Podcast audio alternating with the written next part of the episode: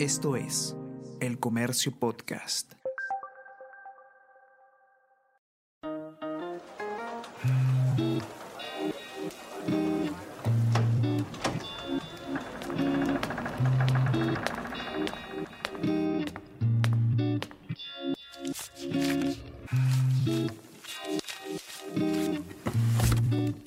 El archivo insólito de El Comercio.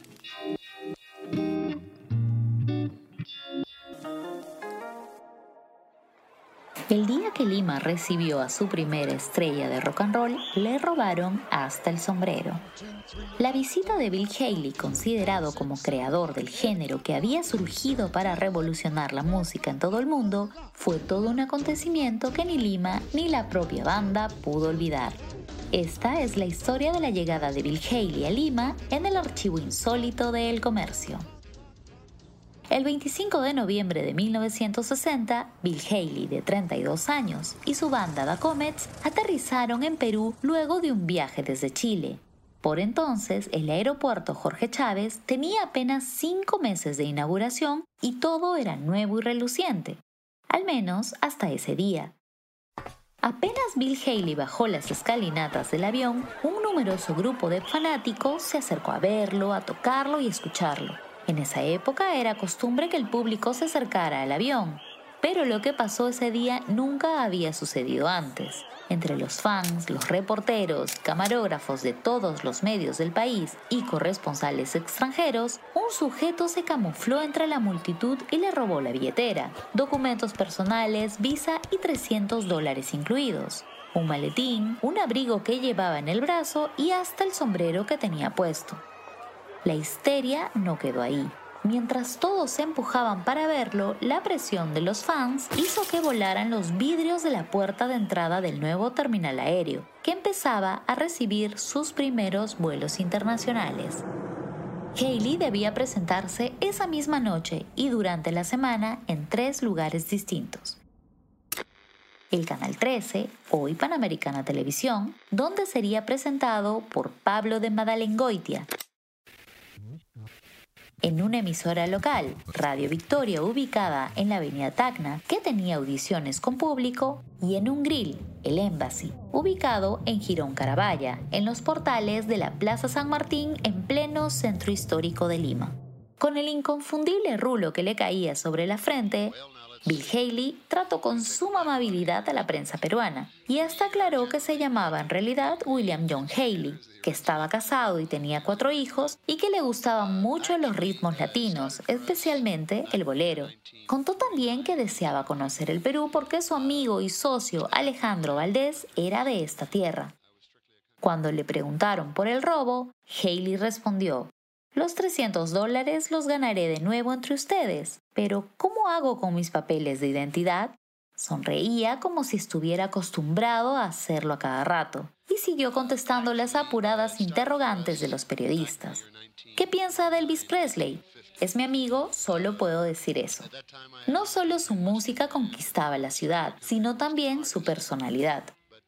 Primero se presentó en la televisión. Gracias a la enorme cobertura, el 26 de noviembre, el día siguiente, el lujoso Grill Embassy estaba reventando.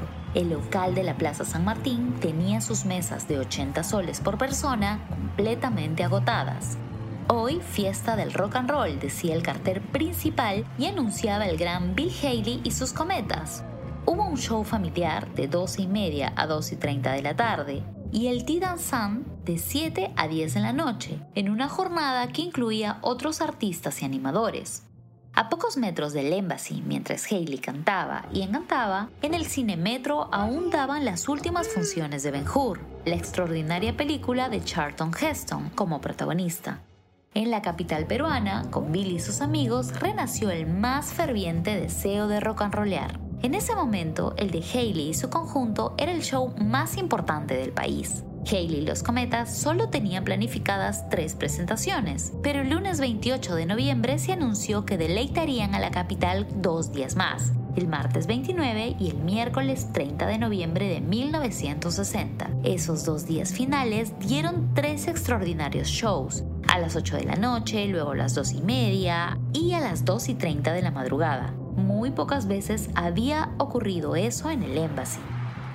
Pero fue tal la arremetida del público limeño que este local tuvo que contratarlo para que regalara a Lima una noche más de funciones. El jueves 1 de diciembre de 1960, luego de mover toda su gira por 24 horas más, los extraordinarios músicos volvieron a tocar y cantar y a dar el mejor show internacional en los años 60 en Lima, en tres horarios nocturnos, siendo el último a las 4 de la madrugada. La crítica de espectáculos se rindió ante el talento musical de Bill Haley y los Cometas, a su capacidad de hacer un show de verdadera talla internacional. Estuvieron una semana exacta en Lima, de viernes a viernes. Luego volarían a Bogotá, de allí a Caracas, para finalmente llegar a Ciudad de México y luego regresar a su país de origen, Estados Unidos. Fue la mejor experiencia musical del año para los afortunados que hasta por una tarifa que bajó hasta 35 soles para jóvenes, todo incluido, pudieron verlos en vivo en el viejo Embassy del centro de Lima.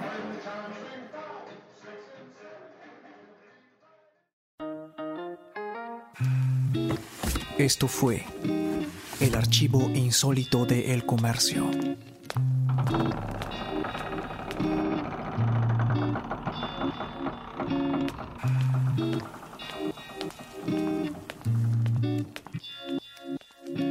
Para salir del aeropuerto fue necesario el resguardo de la policía y un patrullero de escolta en medio de gritos de los fanáticos.